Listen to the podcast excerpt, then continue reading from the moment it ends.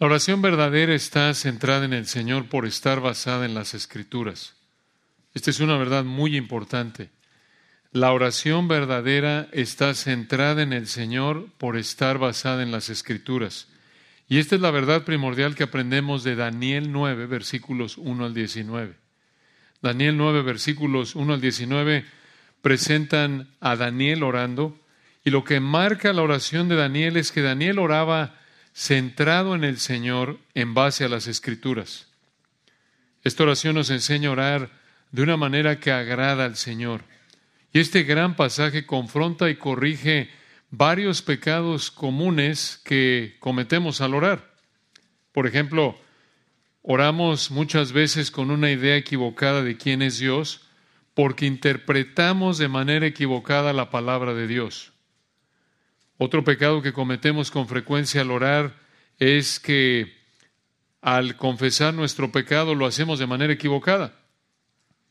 Confesamos, por ejemplo, nuestro pecado a medias, lo justificamos, o hacemos de nuestro pecado menos de lo que realmente es. Otro pecado que cometemos al orar es orar con una manera de pensar soberbia, no humilde.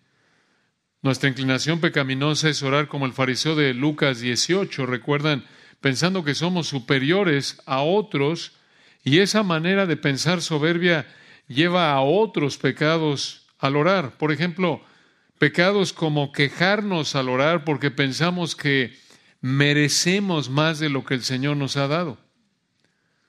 O oramos quejándonos porque pensamos que Dios nos debe algo, pensamos que merecemos algo que el Señor no nos ha dado. Y probablemente una de las manifestaciones más frecuentes de nuestra soberbia al orar es nuestro egoísmo.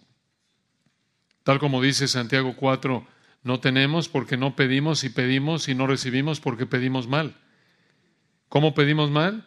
Pedimos mal al pedir para nuestro placer y no para el placer de Dios en primer lugar. Pedimos para lo que nosotros queremos, no pedimos para lo que el Señor quiere. Y esto demuestra soberbia, egoísmo. Estos son algunos de los pecados que Daniel 9, 1 al 19 corrige nuestras oraciones. Y Daniel 9 es uno de los capítulos más importantes en toda la palabra de Dios. ¿Por qué? Por dos razones, por lo menos. Número uno, porque en la primera parte de Daniel 9 vemos un ejemplo vivo de una oración centrada en el Señor en base a su palabra. Y porque en segundo lugar, en la segunda parte de Daniel 9, en unos cuantos versículos, como lo veremos si el Señor quiere de hoy en 15, ahí en Daniel 9, 20 al 27 vemos una impresionante profecía que explica detalles de la primera y la segunda venidas de Cristo siglos antes de que sucedan. Y hoy, obviamente por razones de tiempo, como vieron la extensión del pasaje, tenemos planeado concentrarnos solo en la primera parte, Daniel 9, 1 al 19, y para recordarles qué está pasando aquí, Daniel fue llevado cautivo a Babilonia alrededor del 605 antes de Cristo, cuando tenía unos 14 a 18 años de edad. Recuerdan, lo vimos desde Daniel capítulo 1. A pesar de su corta edad, Daniel fue parte del gobierno babilonio y después medo-persa. Y él escribió este libro, obviamente guiado por el Espíritu Santo, entre alrededor del 536 y el 530 antes de Cristo, y esta fue la razón, el propósito por el cual Daniel escribió este libro, para alentar a los judíos que estaban ahí en el exilio en Babilonia, para mostrarles, para recordarles el plan soberano del Señor para los judíos y para los gentiles. Y aquí en Daniel capítulo 9 Entramos a la última sección del libro de Daniel. Recordarán que Daniel tiene 12 capítulos. Pero desde el capítulo 9 de Daniel y hasta el capítulo 12 de Daniel, Dios reveló su plan para el futuro de los judíos, para alentarlos, al recordarles que aunque estaban fuera de su nación, aunque estaban cautivos bajo Babilonia, el Señor estaba cumpliendo todo conforme a su palabra. Esto, hermanos, es una de las fuentes de mayor consuelo para nosotros. Nada de lo que sucede sorprende al Señor. Nada de lo que sucede está fuera del control de Dios. Todo está cumpliéndose de acuerdo con el plan del Señor, de acuerdo con lo que Él ha escrito en su palabra. Y aquí en Daniel 9 vemos dos muestras de soberanía divina que te motivan a someterte a Él. En primer lugar vemos soberanía divina en petición, versículos 1 al 19. Y en segundo lugar vemos soberanía divina en profecía, versículos 20 al 27. Soberanía divina en petición, 1 al 19, y soberanía divina en profecía, 20 al 27. Las dos P's, las dos partes. Petición 1 al 19, profecía 20 al 27. Entonces, por hoy vamos a concentrarnos en la primera, soberanía divina en petición, versículos 1 al 19. Soberanía divina en petición. Aquí hay tanto, hermanos, en Daniel 9, 1 al 19, que podemos aprender. Vamos a ver el texto a detalle y para facilitar nuestro estudio vamos a dividir Daniel 9, 1 al 19 en 10 partes. Dices, oh, hazme el favor, 10 partes. ¿A qué hora vamos a salir de aquí? Bueno, hermanos, es breve, obviamente. 10 partes para que sepan a dónde vamos. Muy bien. Entonces vamos a ver 10 elementos de la oración centrada en Jehová, centrada en el Señor, que nos enseñan a orar. 10 elementos de la oración centrada en Jehová, que es un uno de los nombres del Señor que Daniel usa de manera repetida aquí. Diez elementos de la oración centrada en Jehová que nos enseñan a orar. Muy rico, hermanos, vamos a verlo en primer lugar. Versículo 1 hasta el 3.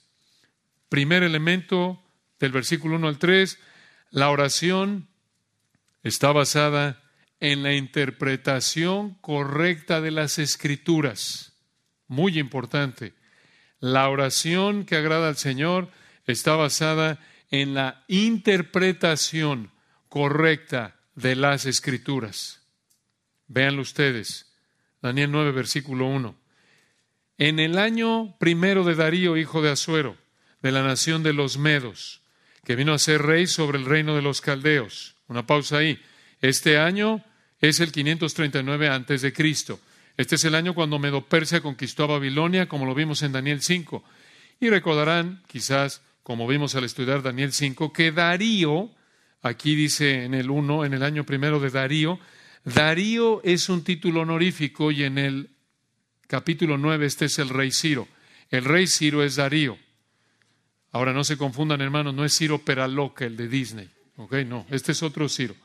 Pero aquí en Daniel 9 Daniel tiene más de 80 años de edad y aquí en el capítulo 9 han pasado unos 11 a 12 años desde que recibió la visión del capítulo 8. Pero vean lo que escribió Daniel en el versículo 2, Daniel 9.2.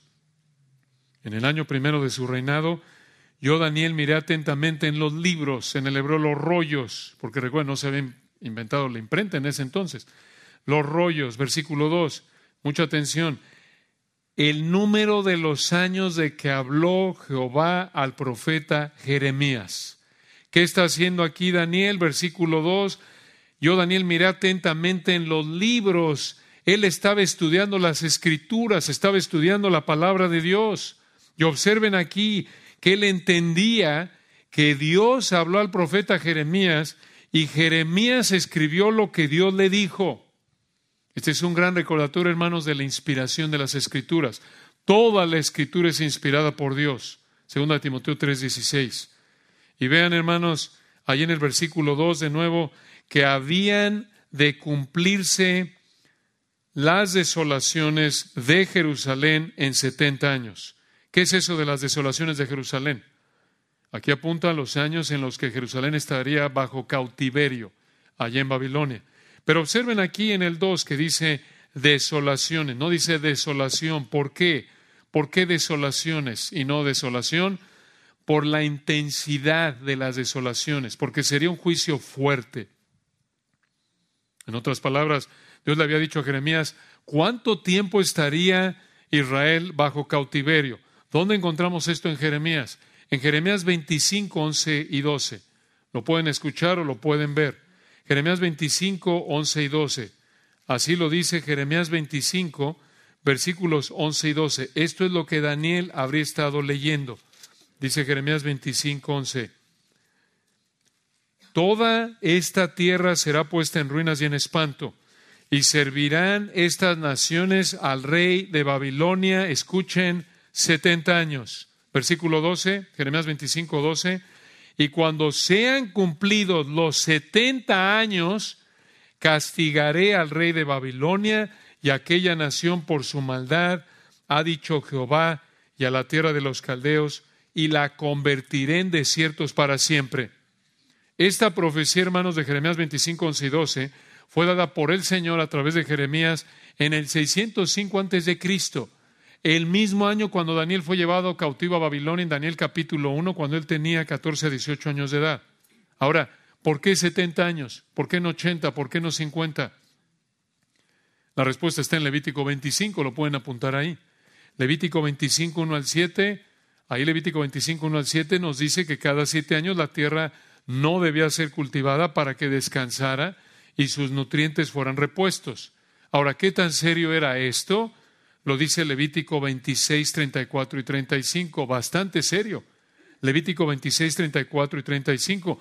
Esto fue algo que el Señor mandó como parte de la ley mosaica y algo que sería fuertemente castigado por él si no lo cumplían. Así se los había advertido en Levítico 26, 34 y 35 y segundo de Crónicas 36, 17 al 21. Segundo de Crónicas 36, 17 al 21. Entonces, ¿por qué 70 años? Porque Israel desobedeció a Dios al no darle a la tierra el descanso sabático que Dios ordenó.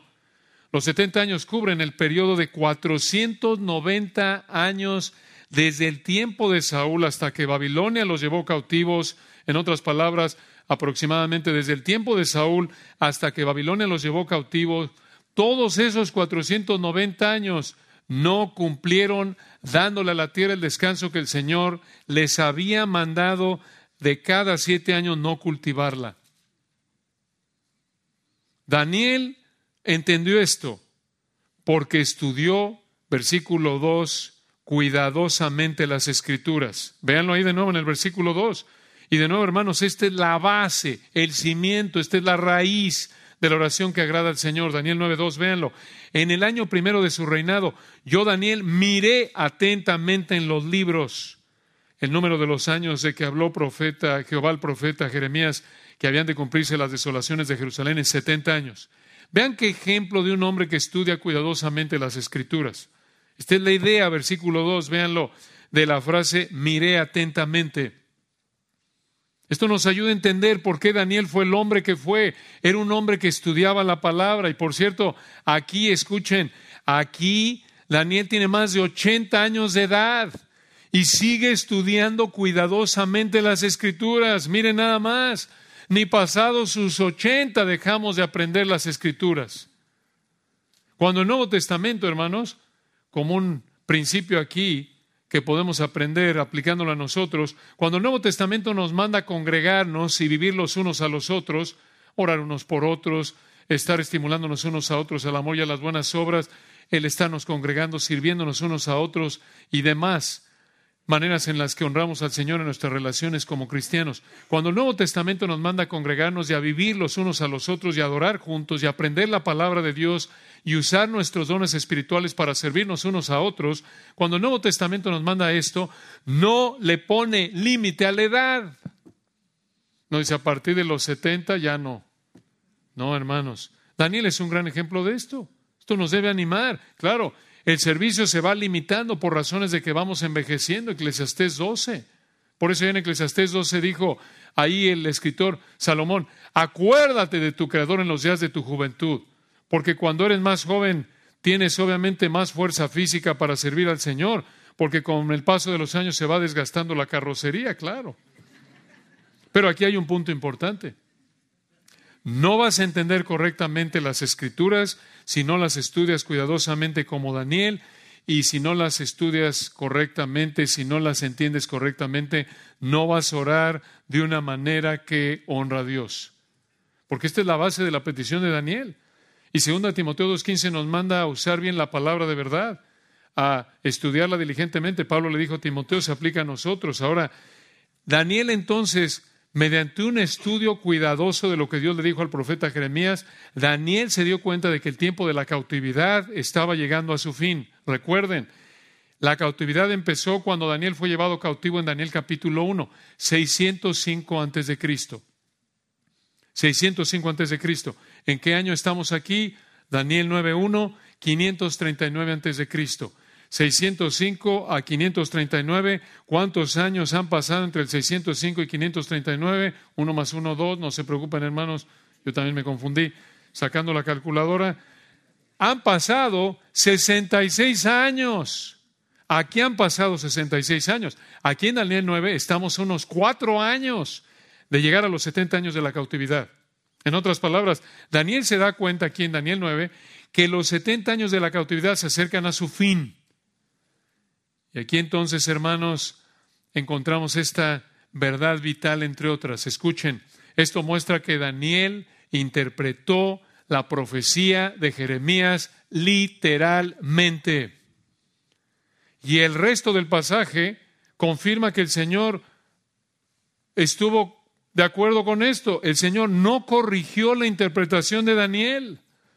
Esto ilustra cómo debemos interpretar las escrituras de manera literal, tal como lo entiendes en su sentido normal, a menos de que el texto bíblico diga o indique que es lenguaje figurado. Así lo entiende. Dice 70 años, son 70 años. Como habría querido que el autor que el Espíritu Santo usó para escribir esa parte de la escritura, quiso que lo entendieras. Dice 70 años, son 70 años. Digo, si recibes un texto de tu esposo en el celular y te dice que llega en 10 minutos, entiendes que llega en 10 minutos. Si te dice que el tráfico está de locos y que va a llegar en mil horas, también entiendes que se va a tardar mucho. Está hablando de manera figurada. Así es la palabra de Dios. ¿Se dan cuenta, hermanos? La debemos interpretar en el sentido normal, literal, en el que el autor quiso que la entendiéramos. Jeremías dijo 70 años y así lo entendió Daniel. Y dijo, sumó, dijo, estamos a cuatro años de terminar, entonces tengo que orar. Y vean el versículo 3, vean cómo Daniel ve que la cautividad está cerca de terminar y observen lo que hizo. Daniel 9.3. Y volví mi rostro a Dios el Señor. Este título hermoso de Dios Señor aquí traduce la palabra hebrea Adonai, quiere decir el soberano supremo el soberano supremo. Aquí Daniel se concentra en que el Señor es el que controla todo conforme a su voluntad perfecta y por lo tanto solo Él tiene la capacidad de responder a la oración conforme a su voluntad.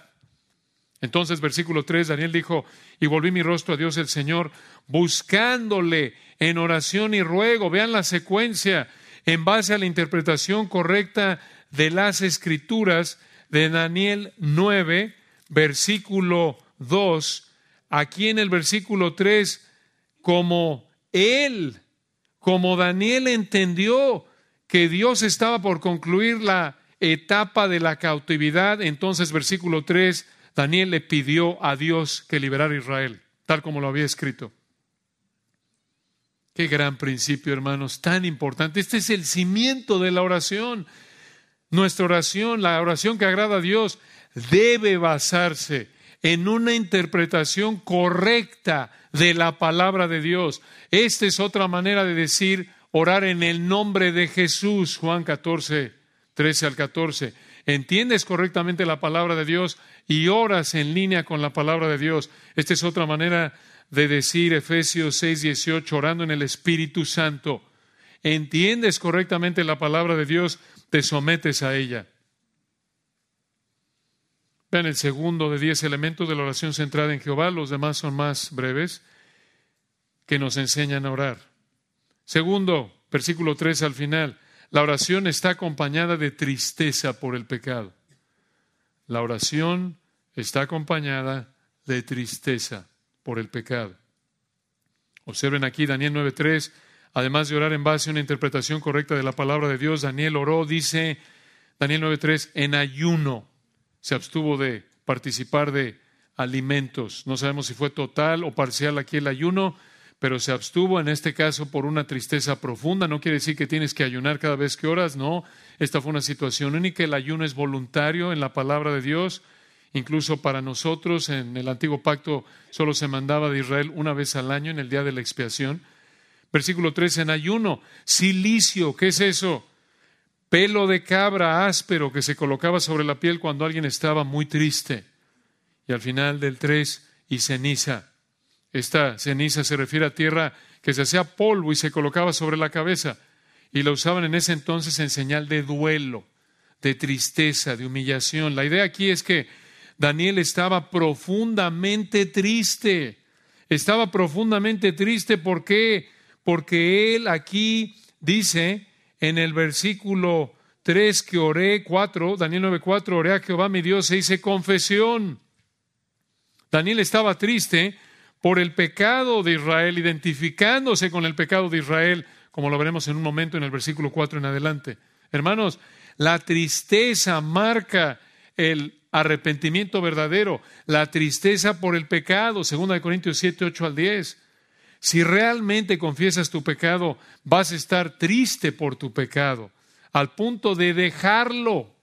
Esto es arrepentimiento. Y algunos lo expresan llorando, otros no, pero va a haber tristeza. Va a haber tristeza. Y si es tristeza que realmente agrada al Señor, no lágrimas de cocodrilo, entonces vas a dejar el pecado. Proverbios 28, 13. Entonces, cuando oramos concentrados en el Señor y no en nosotros, vamos a entristecernos por nuestro pecado al punto de dejarlo. Observen aquí un tercer elemento de diez elementos de la oración centrada en Jehová que nos enseña a orar. Número tres en nuestra lista, versículo cuatro, la oración reconoce la gloria de Dios. La oración reconoce la gloria de Dios. ¿Qué es esto de la gloria de Dios?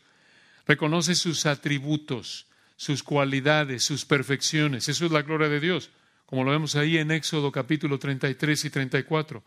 Y esto lo vemos a lo largo de esta oración. Pero vean de nuevo el principio del versículo 4, Daniel 9:4.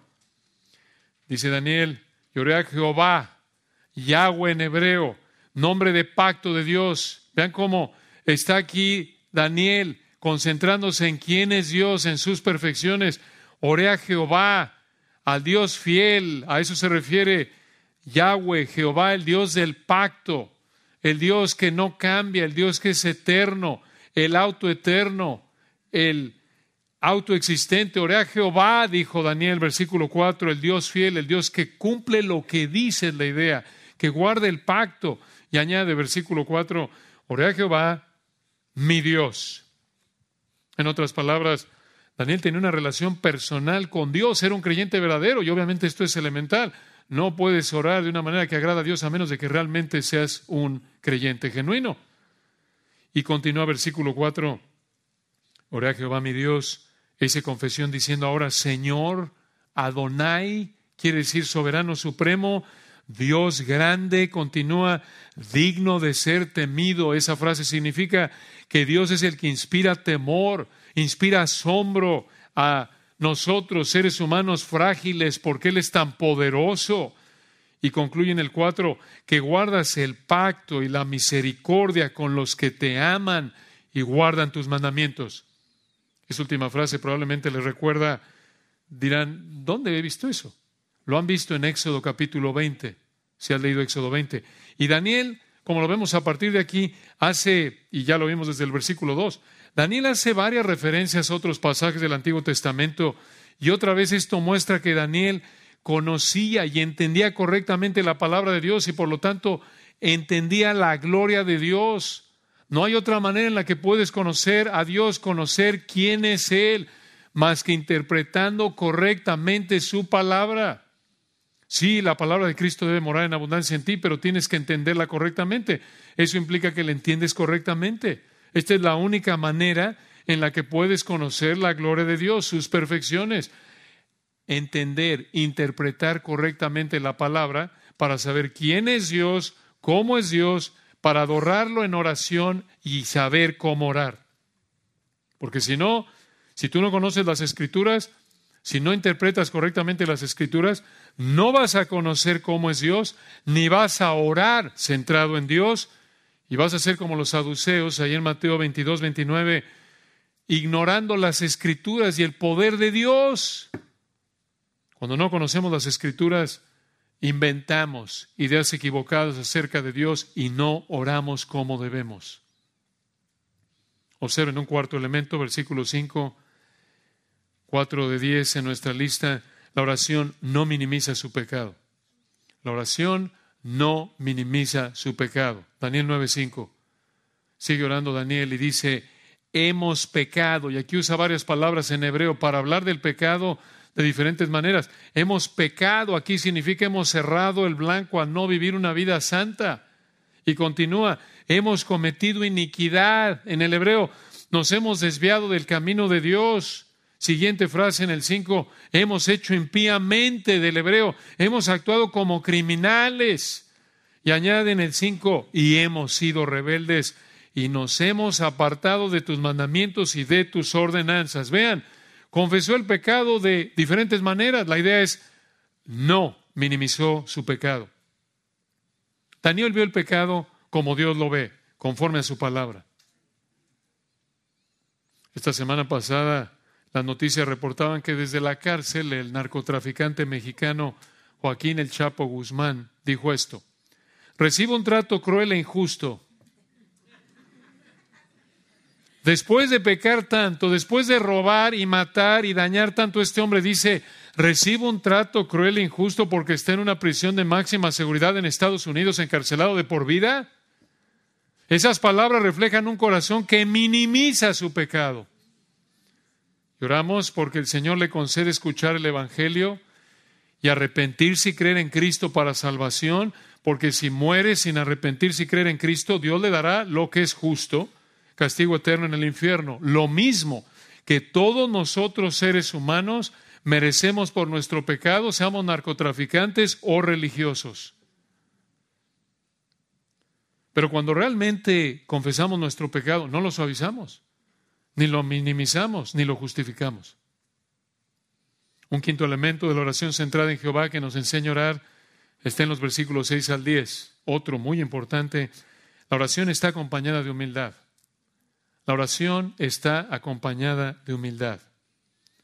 Véanlo en Daniel 9:6. Sigue orando Daniel y dijo, no hemos obedecido a tus siervos los profetas que en tu nombre hablaron a nuestros reyes, a nuestros príncipes, a nuestros padres y a todo el pueblo de la tierra. Y observen, hermanos, cómo el centro de esta oración sigue siendo el Señor. Y vean la humildad de Daniel, versículo 7, Daniel 9:7. Tuya, esto es enfático en el hebreo, tuya es, Señor, otra vez, Adonai, soberano supremo. Tuya es, Señor, versículo 7, la justicia y nuestra la confusión de rostro, como en el día de hoy lleva todo hombre de Judá, los moradores de Jerusalén y todo Israel, los de cerca y los de lejos, en todas las tierras a donde los has echado a causa de su rebelión con que se rebelaron contra ti. Versículo 8, oh Jehová, nuestra es la confusión de rostro. La idea es la vergüenza visible, abierta. Versículo 8, de nuestros reyes, de nuestros príncipes y de nuestros padres, porque contra ti pecamos. Versículo 9, de Jehová en el hebreo es del Señor, otra vez del Adonai en el hebreo, del soberano supremo, nuestro Dios, continúa versículo 9, es el tener misericordia y el perdonar, aunque o porque contra Él nos hemos rebelado. Observen, hermanos, que Daniel dijo, nos hemos rebelado, se incluyó en esta confesión una y otra vez, y continúa en el 10, y no obedecimos, escuchen esto, y no obedecimos a la voz de Jehová nuestro Dios para andar en sus leyes que Él puso delante de nosotros por medio de sus siervos los profetas. Aquí hay una joya de verdad en el versículo 10. Escuchen, la voz de Dios son las escrituras interpretadas correctamente. Esto se puede decir de todas las escrituras. La voz de Dios son las escrituras interpretadas correctamente. La voz de Dios son las escrituras interpretadas correctamente aquí, proclamadas. De nuevo, 2 Timoteo 3:16, toda la escritura es inspirada por Dios. Dios la inspiró y la escribió a través de hombres que fueron guiados por él, 2 de Pedro 1, 20 y 21. Entonces, ¿quieres oír la voz de Dios? Es la Biblia interpretada correctamente. Esta es la única manera en la que Dios habla en nuestra época, incluso en la época bíblica, habló a personas selectas fuera de la interpretación correcta de su palabra, como en el caso de Daniel. Él fue uno de un puñado. Pero escucha, aquí hay otra verdad muy importante. En la oración le hablas a Dios. La oración es hablarle a Dios. Es un error pensar que orar es un diálogo con Dios. Cuando oras no estás en diálogo con Dios. No, no es que hablas y te viene un pensamiento a la mente y es, ah, gracias Señor, ya me respondiste. No, no, eso es un error. Él está orando. ¿Cómo habla Dios? Versículo 10. Y no obedecimos a la voz de Jehová nuestro Dios. ¿Cómo? ¿Cómo oyeron la voz de Jehová? Versículo 10. Para andar en sus leyes no obedecimos tu palabra, no obedecimos la voz de Dios a través de su palabra que, versículo 10, fue proclamada por medio de sus siervos los profetas. Hermanos, esta es una verdad elemental, pero muy importante. No nos confundamos. Pero vean aquí el punto que estamos enfatizando. Observen que dice aquí, hemos pecado, hemos pecado. No dijo, hemos, Kimosabi, ¿por qué me salpican a mí? ¿Yo qué? Yo he sido fiel. No, noten, Daniel muestra humildad al identificarse con Israel. Y así lo hace a lo largo de la oración. No tiene una actitud de soberbia, no se ve como bueno y el resto de Israel ahí como la chusma ahí, la escoria. No. hermanos, otra vez, esta es otra característica de la verdadera oración, de la confesión verdadera de pecado, es humilde. Es humilde. Y aquí se manifiesta en que no se ve como más piadosa que otros. No le importa protegerse, no le importa verse bien, sino que el pecado sea limpiado, que Dios sea honrado. Esta idea de 2 Corintios 7:11. Así debemos de ser siempre. No somos dignos de la gracia, el perdón, el amor de Dios debido a nuestro pecado. Daniel, escuchen, como dijo el predicador Spurgeon, mostró su empatía íntima hacia sus hermanos más pobres y con menos gracia mediante la oración, en este caso. Y como advirtió Spurgeon, este predicador fiel de hace varios años, Spurgeon dijo, es una falla triste en esos cristianos que se piensan que están llenos de gracia cuando comienzan a menospreciar a los que les rodean. Pueden estar seguros de que están muy equivocados de la valoración que han hecho de ellos mismos. Pero es una buena señal, dijo Spurgeon, es una buena señal de que tu propio corazón es fructífero y está saludable delante de Dios cuando condesciendes con aquellos que se resbalan y buscas a aquellos que están débiles y traes de regreso a los que fueron alejados. Cuando tú como tu maestro tienes una empatía tierna hacia otros, entonces eres rico en cosas divinas. Y Daniel mostró esto. Observen un sexto elemento de la oración centrada en Dios, algo muy importante, versículos 11 al 13. Y claro, algunos de estos se solapan, hermanos. Daniel 9, 11 al 13. La oración reconoce la fidelidad soberana de Dios. La oración reconoce la fidelidad soberana de Dios. Escuchen, actuando conforme a las escrituras. Esto está un poco largo, pero es muy importante. No quisimos resumirlo. Repito, la oración que agrada a Dios reconoce la fidelidad soberana de Dios actuando conforme a las escrituras. La oración reconoce la fidelidad soberana de Dios actuando conforme a las escrituras. Véanlo aquí, Daniel 9:11. Daniel sigue orando y le dijo al Señor, todo Israel traspasó tu ley apartándose para no obedecer tu voz. Y escuchen esto, por lo cual ha caído sobre nosotros la maldición y el juramento que está escrito en la ley de Moisés, siervo de Dios, porque contra él pecamos. En otras palabras, Dios, tú estás siendo fiel al habernos juzgado de esta manera. Tú lo hiciste, lo cual indica que eres soberano, tú controlas todo y tú hiciste esto en últimas a través de Babilonia, pero lo hiciste tal versículo 11 como está escrito. Versículo 12, misma idea. Y Él, Daniel 9:12, véanlo, y Él ha cumplido la palabra que habló contra nosotros y contra nuestros jefes que nos gobernaron. trayendo sobre nosotros tan grande mal. Pues nunca fue hecho debajo del cielo nada semejante a lo que se ha hecho contra Jerusalén. Y lo repite, veanlo, versículo 13, Daniel 9:13, conforme está escrito en la ley de Moisés, todo este mal vino sobre nosotros. Y no hemos implorado el favor de Jehová nuestro Dios para convertirnos de nuestras maldades y entender tu verdad.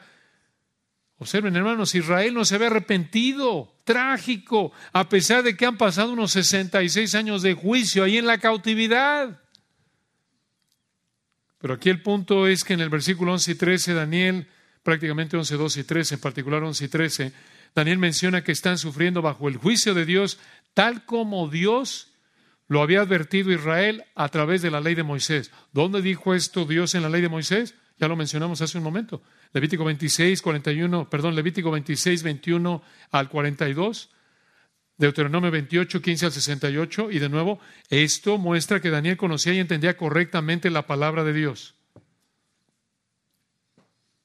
Esto también nos recuerda que durante la época de Daniel, Israel todavía se encontraba bajo el antiguo pacto, pero vean hermanos, al igual que Daniel, si vamos a orar de una manera agradable a Dios, necesitamos reconocer, escuchen esto, que todo lo que sucede, todo lo que vivimos a diario, bendiciones y aflicciones, Dios lo está trayendo en cumplimiento con su palabra, en cumplimiento a su palabra, mejor dicho.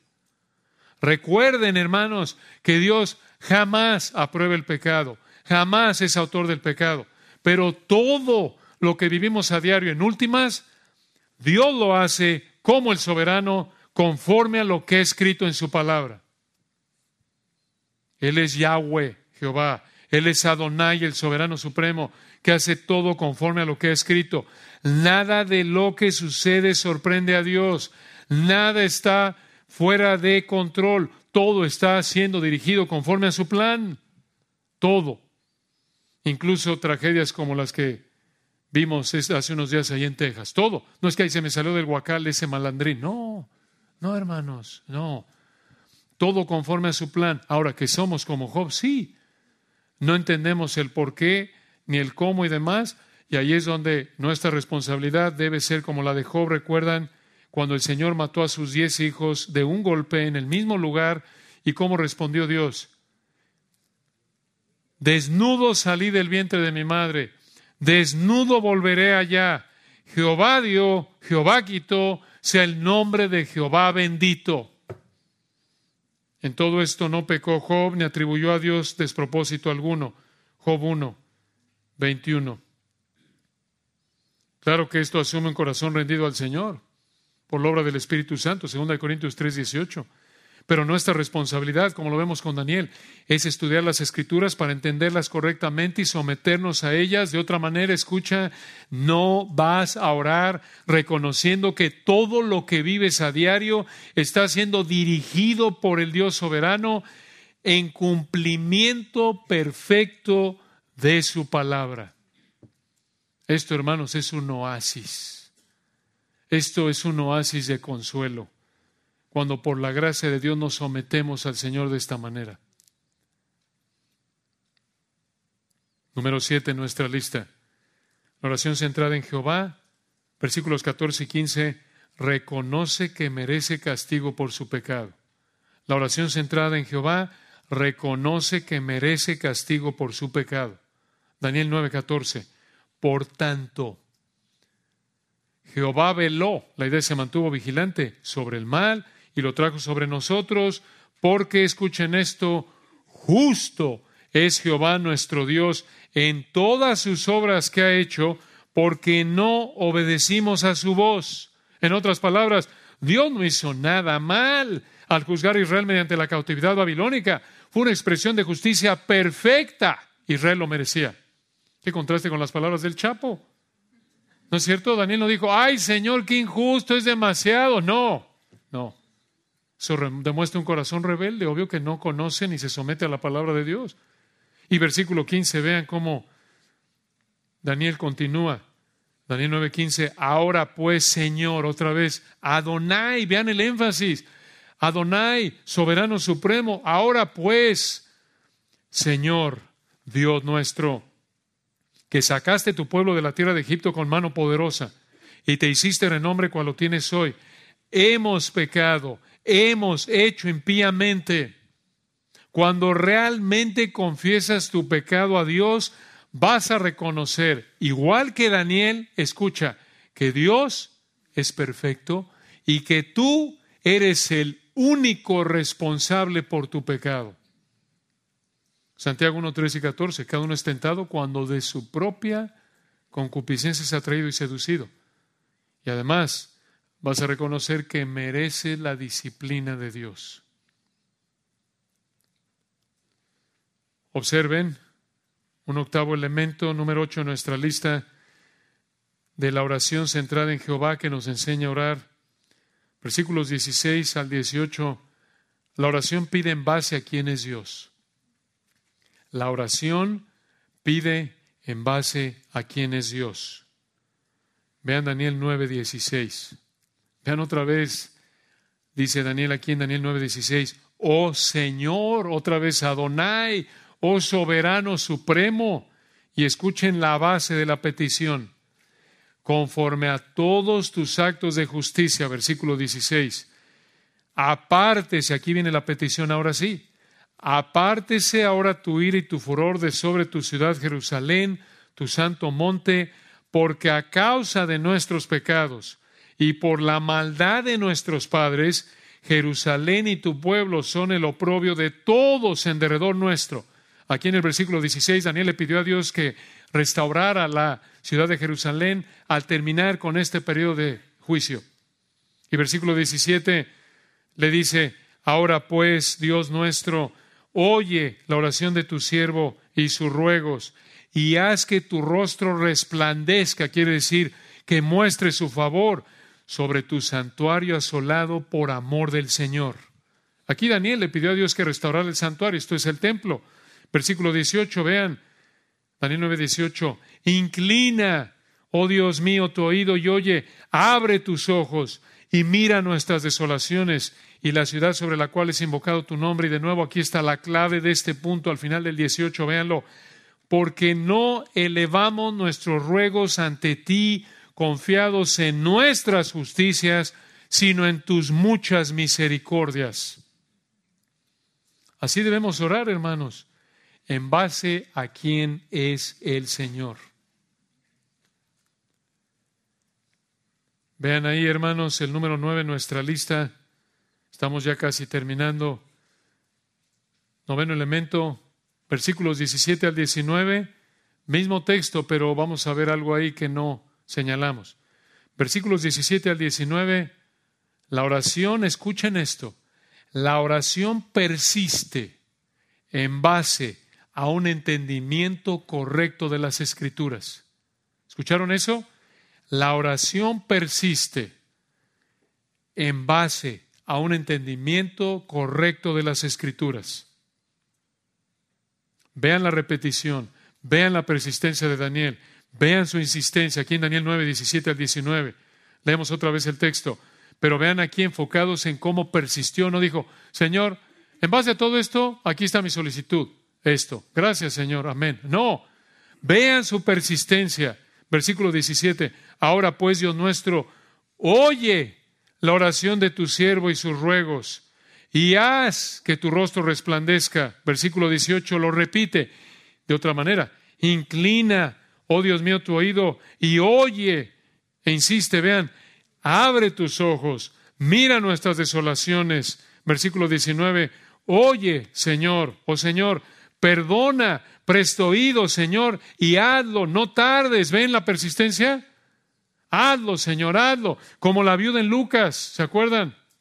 Ahí persistiendo, buscando justicia del juez injusto. Como Mateo 7, pedid y se os dará, buscad y hallaréis, llamad y se os abrirá. Esto es, hazlo, hazlo, hazlo. Entonces, hermanos, debemos persistir de nuevo en base a un entendimiento correcto de las escrituras. Esto es tan importante.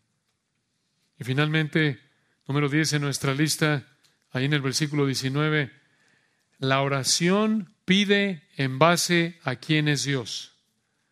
La oración pide en base a quién es Dios y, perdón hermanos, no, ahí me equivoqué.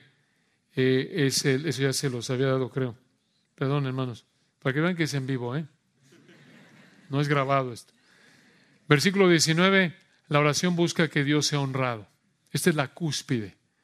La oración busca que Dios sea honrado. La oración busca que Dios sea honrado. Versículo 19.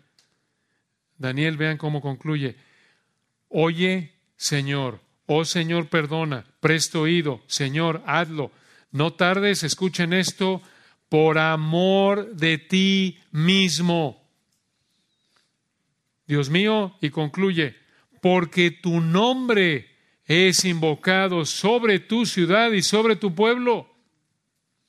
A Daniel le preocupaba lo que las desolaciones de Jerusalén reflejaban acerca de Dios.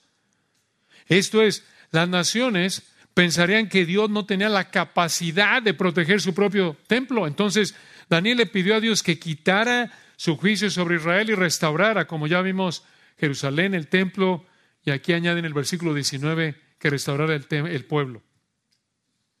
Vean, hermanos, así debemos orar. Escucha, la meta de la oración es que Dios se vea bien. Que Dios se vea bien. No que nosotros nos veamos bien.